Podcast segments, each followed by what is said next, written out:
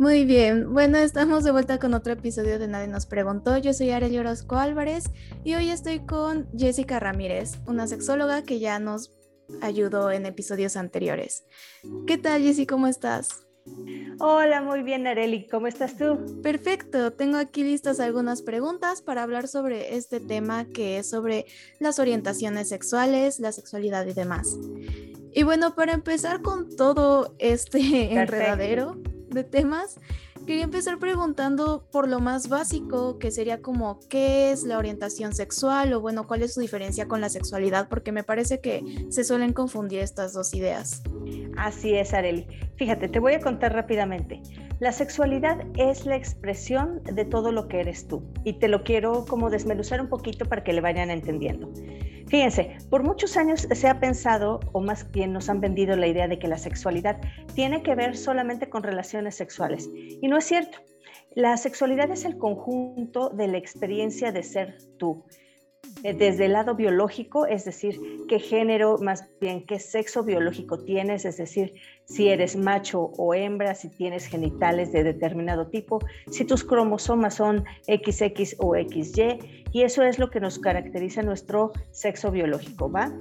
También tenemos la parte de nuestro, eh, digamos, nuestra emocionalidad, nuestro corazón, y esto eh, se divide precisamente en lo que es a quién eres atraído o por quién eres atraído. Tiene que ver la cuestión emocional, tiene que ver la cuestión afectiva, tiene que ver la sexualidad, es decir, el deseo sexual por alguien. ¿Sale? Sí quiero extenderme aquí un poquito para que, vayamos este, viendo las, las partes. Otra parte que compone la sexualidad es la parte de tu cerebro, es decir, qué piensas de ti, cómo te identificas es decir, tú quién crees que eres, eres hombre o eres mujer. Y eso le vamos a llamar identificación o identidad sexual, ¿sale? Y por último tenemos la parte social. La parte social son estos roles asignados, que son los roles de género, que te dicen si eres femenino o masculino, dependiendo de cómo actúas y eh, te expresas dentro de la sociedad. Si tú juntas estas cuatro partes, que es tu área biológica, tu área emocional, tu área psicológica y tu área social, vamos a tener toda una experiencia de ti. Tú eres tú con estas cuatro áreas y eso es tu sexualidad.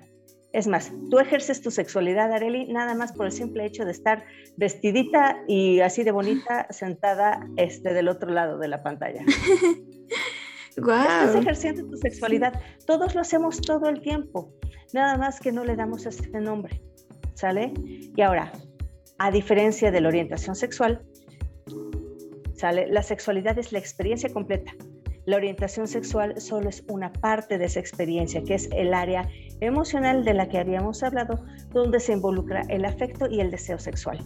Y ahí nos vamos a dividir en cinco. Hay cinco básicamente orientaciones sexuales. Porque si notarás, no le llamo preferencia, ¿Sí has visto que no le llamo preferencia? Sí, sí, he notado. Esto es básicamente porque nadie prefiere ser gay. O sea, te buscarías muchas broncas, ¿no? Nadie prefiere tener problemas. Esto no es de preferencia, esto es de orientación. Me oriento hacia un lado.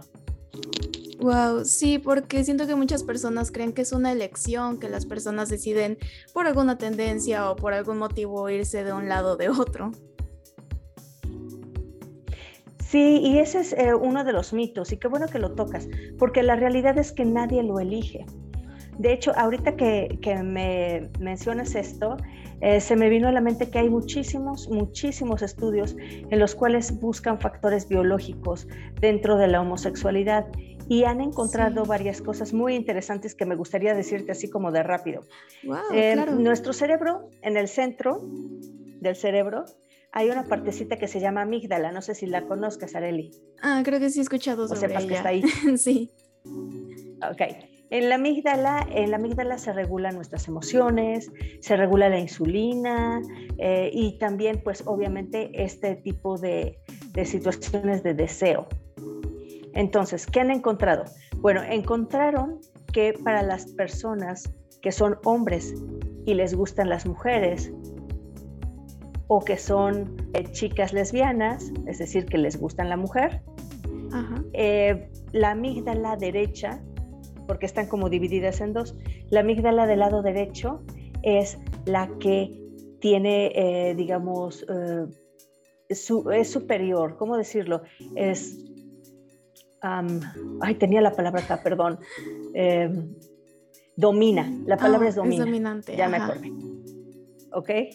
Es dominante la de ese lado. Y los hemisferios, es decir, los dos, eh, digamos, bulbos del cerebro, son iguales, son del mismo peso y tamaño. Mientras que ah. las mujeres y los hombres gays tienen la amígdala izquierda, es la que domina, y el hemisferio derecho es un poco más grande que el izquierdo. ¡Wow! Sí, está, está muy interesante. Y aparte, pues bueno, obviamente eh, hay hormonas a las que son, eh, digamos, expuestos los receptores del cerebro. Entonces, en algunos casos hay más hormonas y receptores masculinos, ¿no? Oh, o hay más hormonas y receptores femeninas, ya sea de la, sí, de la testosterona o lo que es eh, los estrógenos. Y entonces sobre de eso también va a variar pues eh, lo que nosotros nos identifiquemos y digamos, ajaja, eso es lo que yo quiero. Porque estás de acuerdo que no nos gustan o todos los hombres o todas las mujeres. Sí. ¿no? Todavía hacemos selección del, dentro del rebaño, como dirían ustedes. Sí, incluso hay preferencias y ciertos gustos. Entonces se puede decir que hay factores biológicos que afectan a tu orientación sexual. Eso está muy interesante. Así es. Y entre más... Em, está muy interesante y entre más tiempo pasa, más estudios hacen. Acá el chiste es dar la oportunidad a ver y eh, a ver qué es lo que te, a ti te llama la atención, número uno. Y número dos, algo que me parece muy interesante es que aparte de todo eso, eh, nuestra orientación, hay estudios que dicen que va cambiando. Oh. Unos dicen que es fluida, hay veces que te va a gustar alguien, eh, digamos, más que otros. A las personas que son bisexuales o que declaran ser bisexuales, que son las que les gustan ambos sexos, hay veces que sienten más atracción por un sexo o por otro, o incluso eh, dentro del mismo sexo que, les gusta hay, hay como variaciones, ¿no? Sí, sí, sí. De hecho, eso iba a ser. Divertidísimo, Sí, esa iba a ser, de hecho, otra de mis preguntas sobre que si la orientación sexual es fluida, variante o definida ya por el resto de tu vida, porque sí he visto muchas opiniones diversas al respecto. Y yo creo que. Es fluida. Sí, es fluida. Es fluida, ah, para todo es fluida. Sí, te voy a explicar porque hay, eh, tengo el gusto de conocer a una extraordinaria sexóloga que es Rina Reisenfeld. Ella escribió un libro llamado Bisexualidades.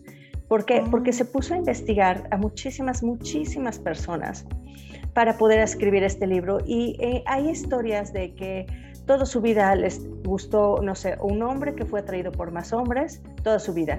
Y llegó a los 50 años y se encontró una mujer y decidió quedarse el resto de su vida con ella y son los más felices 20 años después, ¿no?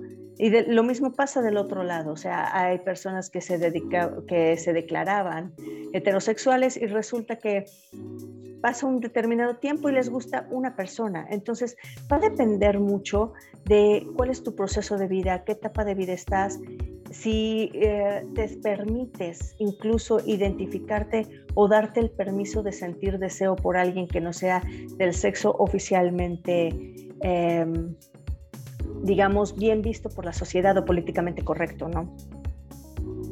Sí, sí, sí.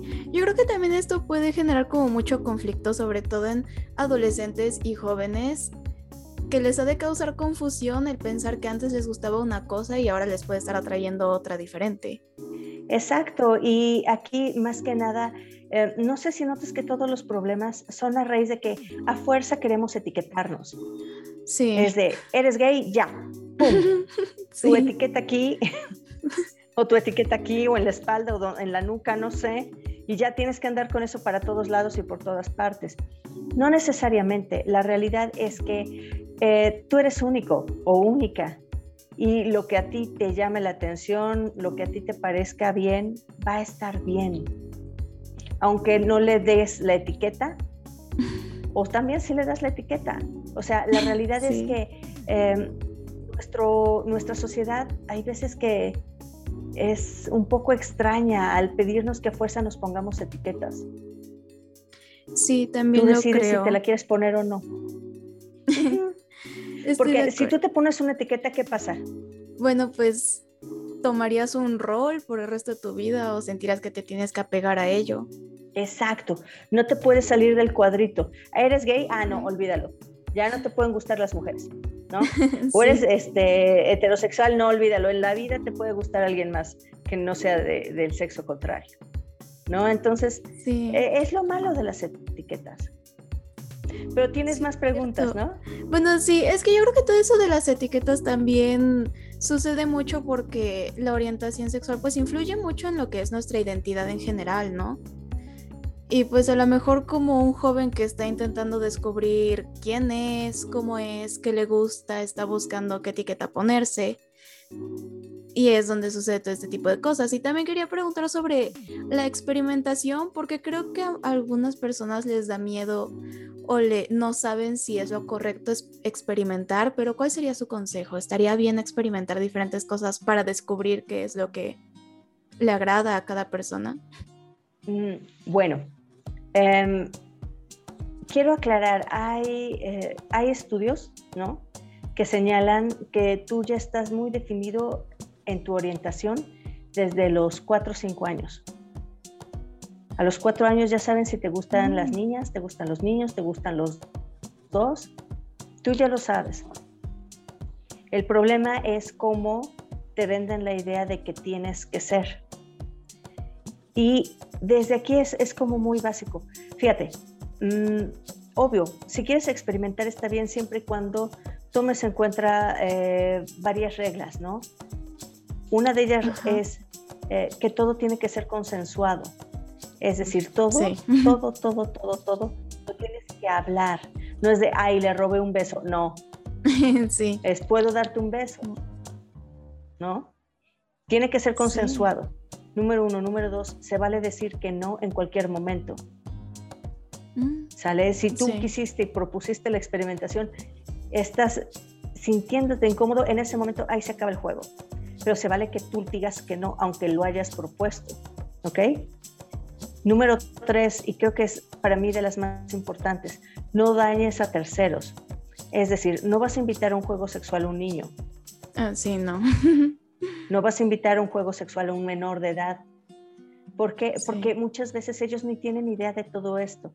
Entonces, por nada de este mundo puedes invitar a un niño a tener una relación sexual o que te muestre fotos o que te... No, nada que ver. ¿sale? Sí. Entonces, si tú sigues estas, estas reglitas, vas a, vas a llevar bien la cosa, ¿sabes? En cuestión de la experimentación. Acuérdate lo que dice Odín Dupeirón, que no te lastime, que no te mate y que no le haga daño a los demás. Ya con eso estamos del otro lado. Sí. Súper claro. Quedó muy claro. perfecto. Y esto de la orientación sexual es, es, muy, es muy claro, ¿sabes? ¿Tú tienes alguna verdura que te dé guacatelas o este, Areli, algo que no te guste? Mm. Una comida, una verdura, una Las aceitunas. Órale, las aceitunas. Sale, para mí es el, este, las coles de Bruselas, guacal. Entonces, si es, este experimento para la audiencia es súper fácil, ¿sabes? si tú ya identificaste cuál es lo que te choca y dices guacala, quiero que no sé, te imagines, por ejemplo, besando a alguien del mismo sexo. Nada más imaginando. Si te genera la misma reacción de guacala, no vas por ahí. Oh. Si te imaginas besando a la otra persona y no te genera un guacala, ya le atinaste, independientemente de su género. Ajá. Oh, interesante. Una fácil forma de descubrirlo. Fíjate, exacto, o sea, es me gustas es algo que te vas a comer todos los días. No te gusta es... Sí, ni lo pruebo. ¿No? Exacto. Si tienes esa reacción, no vas por ahí.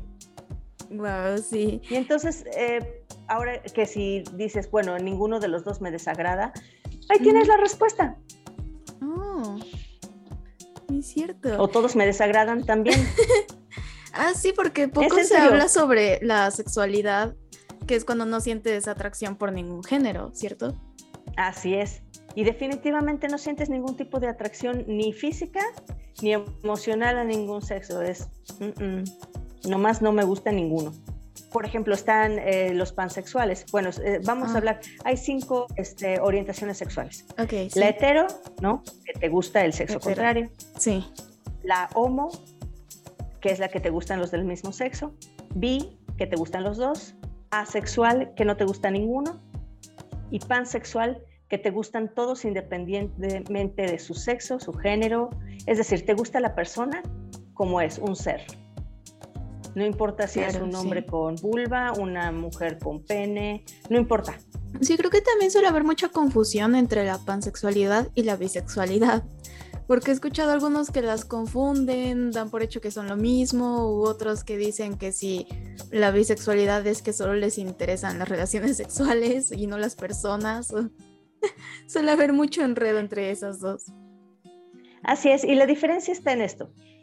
Mientras que está bien definido el bisexual, es decir, le gustan los hombres y las mujeres, o sea, está muy claro, hombres y mujeres. Sí. La pansexualidad le gusta el ser humano. No importa mm. cuál sea el equipo, ni si se declara gay o heterosexual, no importa si es intersexual, no importa si este, a nivel de expresión social es sexo fluido, es de mi sexo, este, no importa si es género, o sea, no importa. Lo que importa es la persona. Ah, ok. Sí, súper claro, ¿verdad? Sí, sí. Ok, sí, la siguiente pregunta que tenía también es sobre cómo diferenciar, aunque ya lo platicamos un poco, qué es lo que sientes por alguien, o sea, si lo que sientes es una atracción, si solo te agrada, solo le tienes mucho cariño, ¿cómo diferencias estas emociones? Ok, eso está más divertido. Te voy a decir por qué. Porque la, la rayita para pasar de un lado al otro es súper delgada, súper delgada alguien te puede gustar al grado de querer ser su amigo. Ah, ajá. Pero si ya te lo imaginas en una cuestión más sexual, como un, beso, un abrazo, un faje, etcétera, etcétera, pues ya estamos hablando de un deseo. Mm, ok. Ahora, la diferencia entre, y, esta yo creo que, te va a ayudar mucho, es, hay varios conceptos bien interesantes. Está el, enamoramiento, ¿no? Y está el amor. Ah, sí. Y aparte está el gusto. Sí.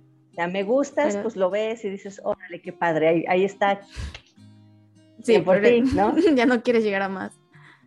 Pero pues, qué bonito es verte cada determinado tiempo. Sí. Pero también está el enamoramiento. El enamoramiento es, eh, la definición nos dice, ese estado alterado de conciencia, en el cual ves a alguien que no está, en alguien que no es. ¿Cómo es esto? El enamoramiento nos permite eh, imaginar que la persona ah. cumple con todo lo que nosotros pensamos que tiene que tener una, una pareja ideal. Entonces empezamos a admirarlo. Si tú te das 30 minutos de admirar a alguien, te enamoras. Oh, ¿en serio? La base del enamoramiento es la admiración de, wow, pues si no está tan feo, no tiene tan mala letra, este, canta bonito, tiene bonitas manos, qué sé yo. sí, sí, sí. Vaya, hasta los chinos te gustan. Sí. Ay, este chino que le cae aquí como moco de guajolote se le ve súper bonito. sí, entiendo. Ok, entonces. Es peligroso admirar. Exacto, empiezas a admirarlo. Y como empieza a tener en tu lista de, ya sabes, tienes tu, tu este mega papiro, ¿no? De, lista de, cosas que debe de tener la persona ideal. Y empiezas por, ah, sí, el chino de guajolote, ok. Ah, sí, tiene ojos bonitos, ajá. Y toca la guitarra, uy, por supuesto que tiene el resto de la lista. y entonces te enamoras y das por sentado que tiene todo lo demás. Ah, entiendo. Aunque no lo tenga aunque no lo tenga. Y un enamoramiento te puede durar de dos meses a dos años. Y es cuando tu ah. cerebro, para mantener la ilusión, emite una gran dosis de dopamina, que es un neurotransmisor. Al tener esta dopamina, literalmente los colores brillan más, las cosas se ven hermosas, todo es bonito, ¿sale? Eso es lo que hace el enamoramiento. Digamos que son las maripositas que sientes en el estómago. Sí, sí. Todo el principio de una relación. Ok. A diferencia, ahí está. A diferencia del, del amor, ¿no? El amor es una elección, no un sentimiento. Ah. Tiene que ser recíproco, es decir, elijo quedarme contigo a pesar de. A pesar de que seas gruñón, a pesar de que fumes, a pesar de que te pusiste cinco tatús en los últimos dos meses, a pesar de que, ¿no?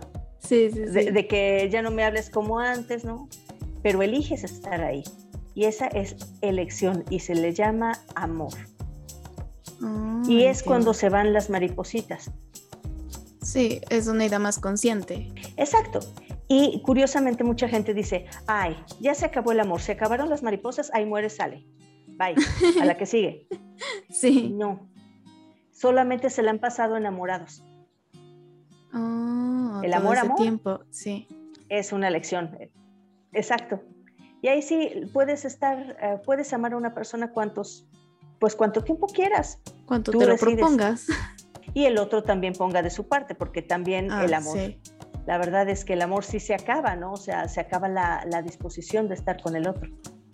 Ah, entiendo. Sí, entonces el enamoramiento sería como un momento en el que idealizas mucho a una persona y ya en el amor ya estás consciente de esos defectos y aún así los aceptas. Es correcto.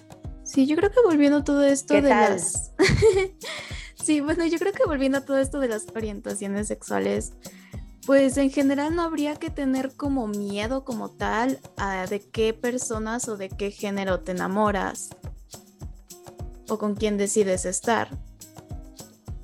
Porque normalmente creo que la inseguridad viene de lo que es generalmente visto como lo normal.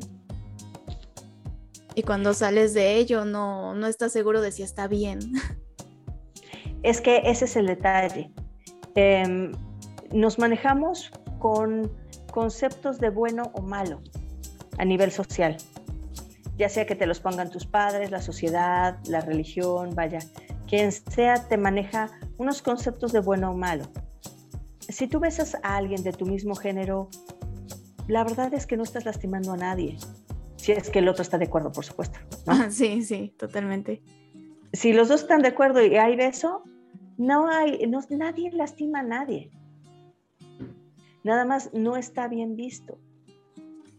Porque, como tú dices, esta cuestión, odio la palabra normal, la verdad, trato de siempre sacarla de, mi vocabulario, porque eh, solo te señala la media, lo que en teoría tiene que estar. ¿No? Sí.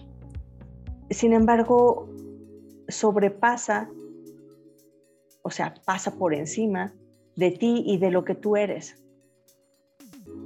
Y mientras no le hagas nada daño a alguien, pues, ¿cuál es el problema, no? sí, definitivamente. Sí, porque creo que muchos padres, sobre todo si son muy religiosos, se van por esta idea de es bueno o malo, es natural o no es natural o no es normal y demás. Bueno, aparte de eso, déjame te cuento, he tenido la oportunidad eh, como terapeuta de trabajar con muchos papás y más que si es normal o no es normal, más que les dé cosa ver a su hijo besar a otro hombre, es miedo. Y te voy a explicar miedo a qué. Miedo a que la sociedad los maltrate y los rechace. Ah, sí, Ese es el, eso es lo principal que le pasa a los papás. Lo único que quieren es que sus hijos estén bien la mayoría, la inmensa, inmensa, inmensa mayoría. Habrá uno que otro que se le atore, pero la inmensa mayoría quieren realmente que estén bien sus hijos. Entonces, ellos piensan que al declararse homosexuales van a tener en contra muchísimas cosas. Pero esto, bueno, al menos estamos en un país que afortunadamente está cambiando las cosas, está buscando que todo sea lo más justo y equitativo posible. Y te voy a decir por qué. Em, ¿Me creerías que hay 194 países en el mundo, dentro de los cuales 70 ven que la homosexualidad es un delito? Es decir, en las leyes del país se establece que tener una relación homosexual es un delito y está penado. Se van a la cárcel, en algunos casos este, incluso hay muerte. Uno de esos países es Rusia, Irán, Pakistán, por allá. ¿No? Son cosas muy, muy fuertes. Eh, tuve la oportunidad en algún momento de asistir a un congreso de sexualidad internacional que se llevó hace pues dos años aquí en la Ciudad de México ah, eh, de la Organización Mundial de Sexualidad y tuve la oportunidad de conocer unas chicas de Bulgaria. Ah. Y entonces eh, ellas daban una exposición y literalmente con lágrimas en los ojos eh, decían, bueno, mi exposición iba a ser de esta cosa, pero quiero hablar ahora de esta otra. Acaban de anunciar ayer que el partido contrario al que estaba en el poder ganó y pues este nuevo partido está en contra de las personas que somos homosexuales y entonces me da miedo regresar a mi casa porque no sé qué va a pasar con mi integridad física. Oh, qué fuerte. Ni con los derechos, exacto. Por ejemplo, acá en México eh, ya se permiten los matrimonios en ciertos estados de personas homosexuales, lo cual es una verdadera maravilla y te voy a explicar por qué. Porque las personas heterosexuales, cuando se casan, con, es un contrato de matrimonio en el cual se especifica que tienen derechos y obligaciones. Mm, Al tener derechos, entre los dos, si generan una casita y compran un terrenito, si alguno de los dos familiares o alguna de las dos personas que integran la pareja muere, pues se le queda al otro, ¿no? Puede pelearla como un, este, pues como su pareja, como su esposo o esposa. Pero hasta hace tiempo, si dos personas se unían y vivían juntos y, trabajaron mucho para que eh, pudieran crear su casa, aunque no estuvieran legalmente casados, llevaban 25 años. Alguien fallece, pues se quedaba, la otra persona no podía reclamar esa parte de, que habían construido en conjunto.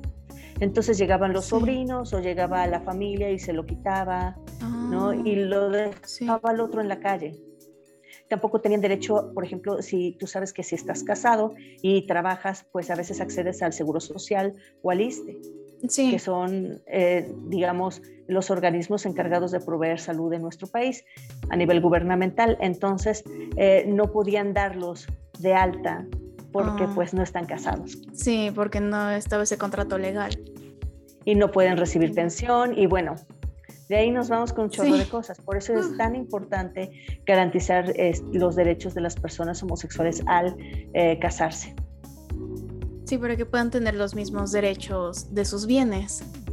De que como cualquier otra persona. Pues sí. Antes que nada, creo que eso es, creo que eso es lo más importante. Si algo se pudieran llevar el día de hoy es que independientemente en qué fila te formes, eres un ser humano, ¿no? Y tienes derechos y tienes obligaciones y, se vale que seas feliz y seas respetado. Sí, estoy totalmente de acuerdo. También es todo un debate todo eso sobre la adopción que siguen impidiéndoles adoptar. Yo he escuchado muchos comentarios que incluso dicen, no, es que los niños se merecen una familia normal, que, que van a aprender porque tienen esta idea de que la orientación sexual puede aprenderse o que te pueden lavar el cerebro y terminar llevándote por otro lado. Así es, y pues la respuesta la tienen ellos mismos, ahí te va si somos sinceros, todos los chicos que ahorita son gays vienen de una familia normal. Sí. O sea, es ridículo pensar que esto se aprende. Hay eh, muchísimos casos a nivel internacional de personas que han adoptado en su país. Por ejemplo, no recuerdo bien si es en Holanda. Dos hombres adoptaron una niña que resultó ser la jefa de gobierno ahorita de Holanda o Países Bajos, no me acuerdo, no me hagan mucho caso, es por allá.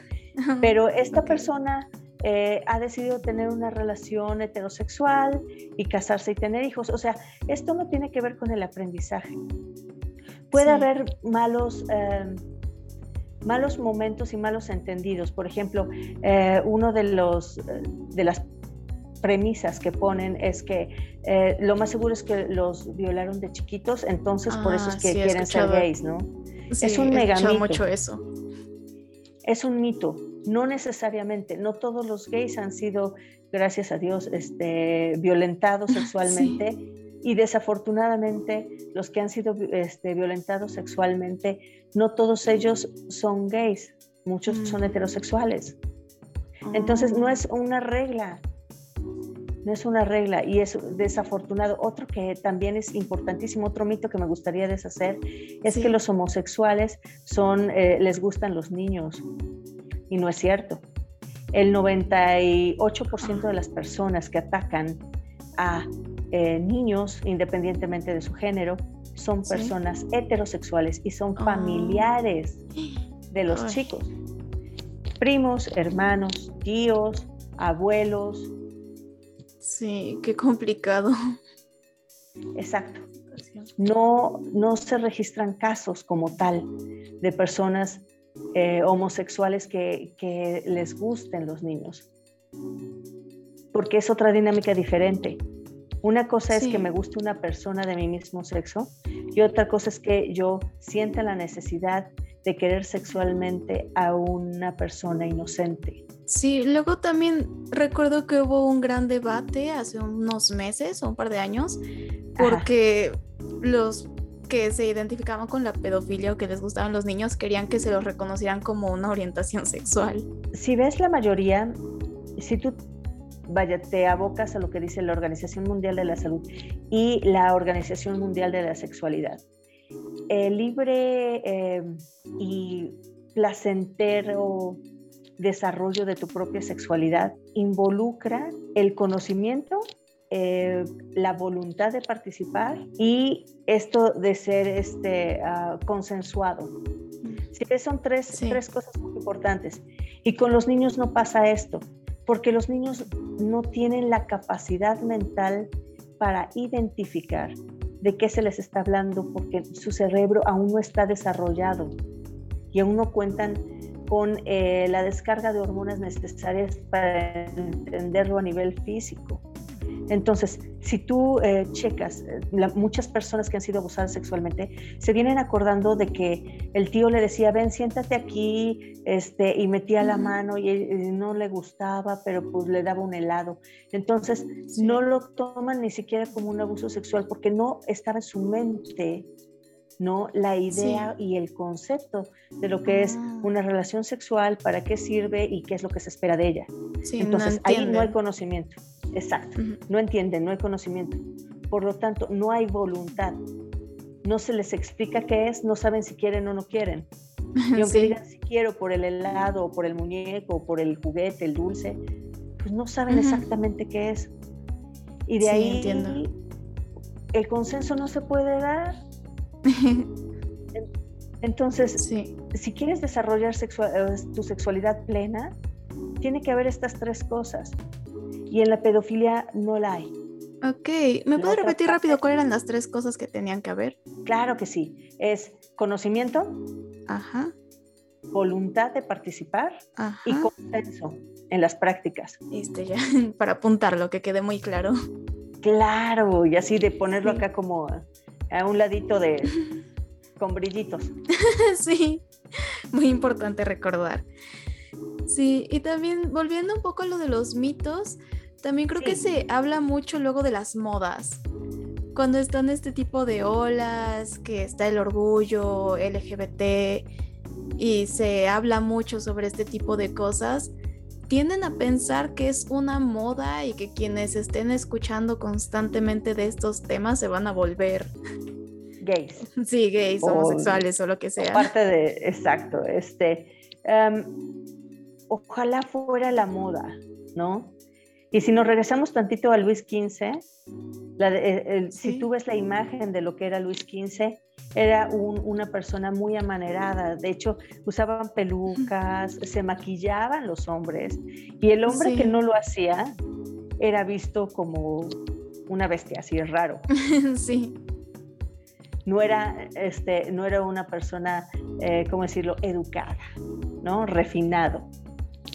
Entonces, eh, esto no es cuestión de, moda, es cuestión de que en otras ocasiones, en otras épocas, como era tan penado la homosexualidad, pues ahora sí que literalmente su vida dependía de ellos, nadie se iba a exponer, por eso se quedaban guardados, por eso no decían nunca nada, o lo hacían como muy bajita la mano, como este, muy escondido y nunca nadie se enteraba.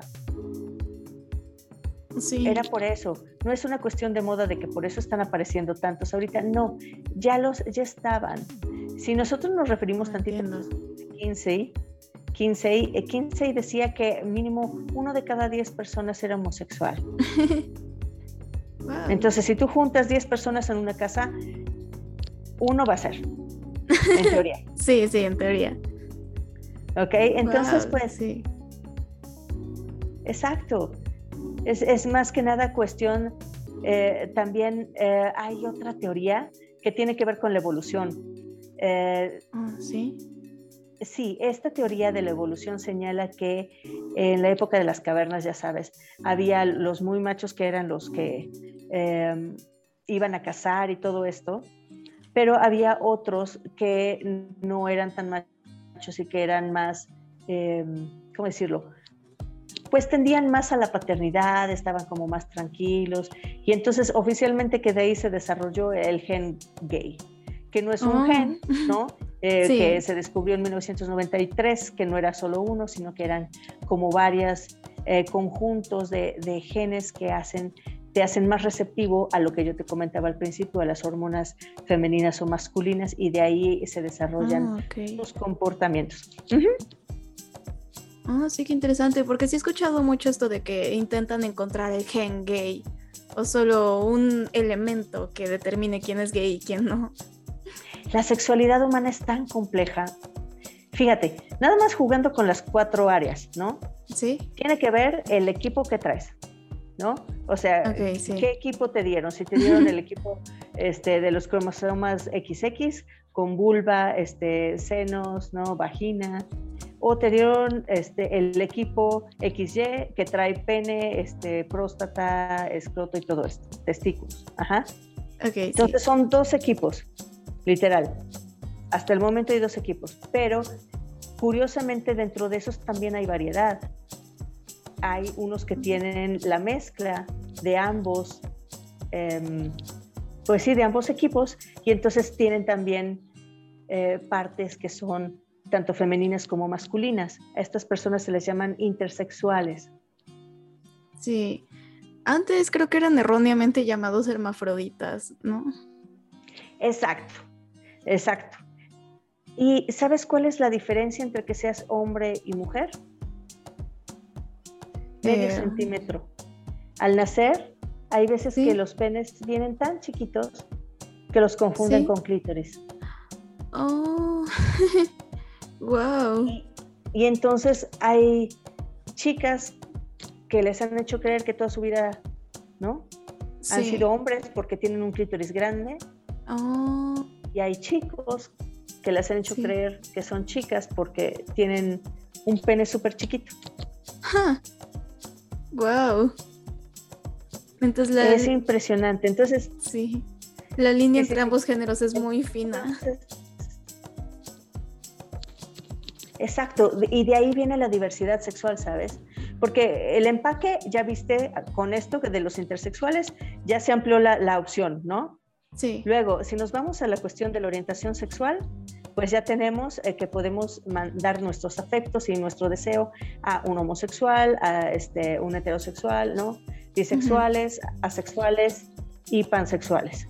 Si nos vamos al, rollo de la identificación sexual, en, en el rollo de lo que yo creo de mí y pienso de mí, hay personas, esto es una experiencia subjetiva.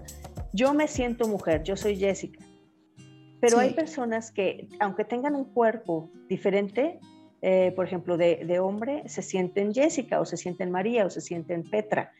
Y al revés, hay chicos este, que se sienten Juan dentro de un cuerpo de Jessica, por ejemplo, ¿no?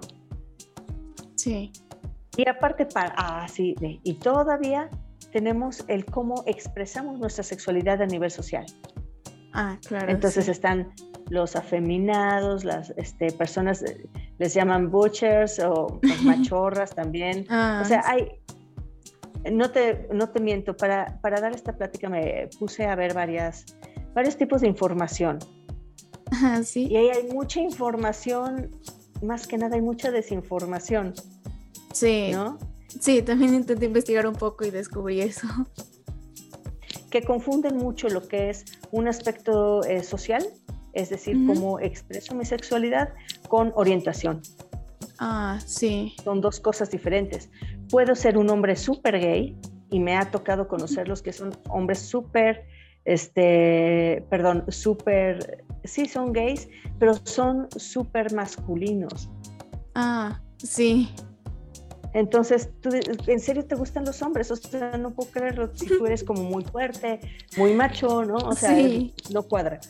Y hay personas, hay hombres que son muy femeninos en su hablar y en el vestir y etcétera, etcétera, y son heteros. Nada más su forma de expresarse a nivel social es muy delicada. Sí. Y de ahí podemos jugar con todas las combinaciones que quieras. Sí, me imagino. Es que ahí afectan mucho los estereotipos y también creo que la identidad es un factor muy social o cultural porque va variando entre culturas y sociedades qué es lo que más se identifica como hombre o como mujer o qué comportamientos son de cierto grupo, ¿no? Bueno, eso es más que nada el rol de género. Bueno, porque identificación es lo que tú crees de ti, lo que eres. Eh, yo soy hombre o soy mujer por dentro. Ok. Yo me identifico como, ¿sale? Cuando hablamos de esto de los comportamientos, y ahí sí tiene que ver las modas, ¿eh? O sea, si les, mostra, si les mostráramos, por ejemplo, a nuestros abuelitos, a los chavos que literalmente eh, se les está cayendo el pantalón, ¿no? Eh, y se de, todos mugrosos, ¿no? Con la gorra de este lado. Le dijéramos que esto es lo que es un hombre ahora. Se azotan. sí, sí lo creo. O, lo que es una mujer, ¿no? Cuando antes no se permitía usar de las mujeres pantalón y que ahorita ah. vieran a todas trayendo, no solo pantalón, trayendo short así, este, de esos que se te ve todo. se infartan. O con el cabello corto. Con el cabello corto. No, exacto. O sea, este, o andar sin velo, porque algunas personas andaban con velo. Ah. Para las misas, por ejemplo. Cuando ah, entraban a la iglesia se, se, cubrían con una mascada o algo así. Entonces, la moda sí va cambiando, pero va cambiando nuestra forma de conceptualizar lo que es femenino y masculino. Ah, Hay hombres que utilizan ahora cabello largo. Sí. Y pueden ser muy masculinos no necesariamente el cabello te define, ni los pantalones o la falta de ellos, porque ahora también hay hombres que usan faldas. sí. Sí, también. Entonces, ajá. Ah, bueno, sí que ese aspecto, toda esa cuestión de la identidad de género, a mí me genera curiosidad qué tanto influye la idea que tú tienes de, pues, qué es un hombre y qué es una mujer en tu identidad. ¿En tu identidad o en el rol de género? No, en tu identidad, o sea, si el rol de género puede influir en tu identidad. El rol de género, sí, todo influye. Es, chistoso, de estas cuatro áreas que yo te comentaba, están interconectadas de, de, todas las formas posibles. Lo que tú piensas de ti, es decir, tu identidad va a afectar en quién te fijas, es decir, en tu orientación sexual. Tu orientación sexual va a afectar en la manera en que te desenvuelvas en la sociedad. Hay unas personas que dicen, ok, a mí siendo mujer, me gustan las mujeres, entonces eh, me gustaría incluso vestirme más masculina, ¿no? Ajá. Sí. Todo, todo está interconectado. Todo está ah, interconectado. No, hay, no hay una cosa que se desarrolle sin la otra.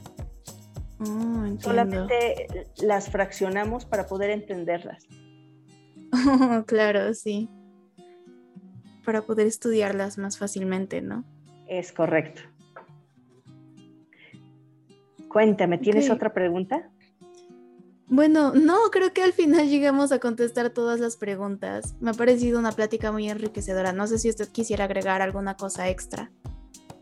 Pues eh, me gustaría agregar lo que les comentaba algo al mediados de, la plática.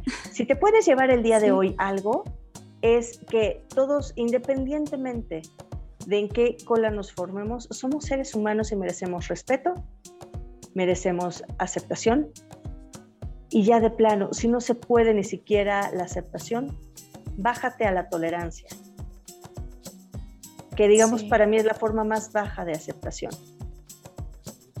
Tolera, no te estoy pidiendo que, que, te guste, que te cases con eso, que lo abraces, que lo adoptes, no, ni que te lo, lo metas a tu casa, o sea, no, no estoy pidiendo eso, solamente respeto y tolerancia. No te metes con ellos, ellos no se meten contigo. Y es muy válido toda la forma de vivir que cada quien elija. Muy válido. Entonces, si es tan válido vivir como tú vives, el otro tiene el mismo derecho de hacer válido lo que hace, si es que no te afecta o afecta a terceros.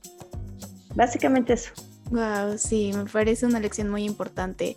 También estaba recordando que leí un estudio, o bueno, le di una revisada que decía que se demostró que no había variedad en la cantidad de gente homosexual si había más aceptación o más difusión de estos temas.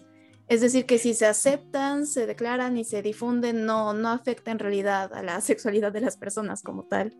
Bueno, es la orientación sexual.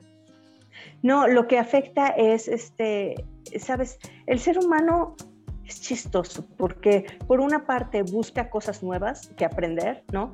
Y por otra parte le gusta mucho eh, tener algo llamado seguridad o ser asertividad, más bien eh, seguridad y em, saber qué es lo que va a pasar, ¿no? Certeza es la palabra que estaba buscando. Entonces, si tienen la certeza de que no va a cambiar algo, eso les da paz, pero al mismo tiempo les gusta buscar lo diferente. Sí. Somos medio raros.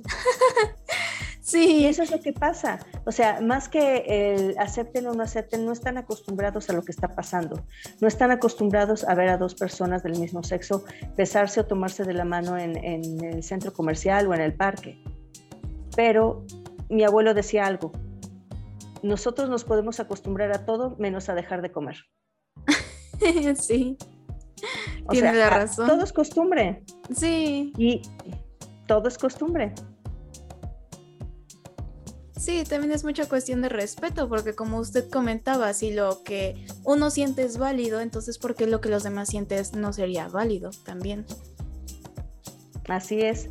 Y ahorita que este, decías esto de, la costumbre, me acuerdo también de esta otra parte de es, es chistoso. ¿Qué pasaría si te acostumbras a ver la diversidad?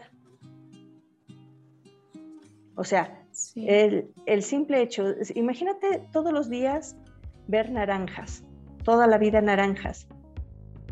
Sí. Pero si hay manzanas, hay piñas, papayas, guayabas, vaya, es un mundo.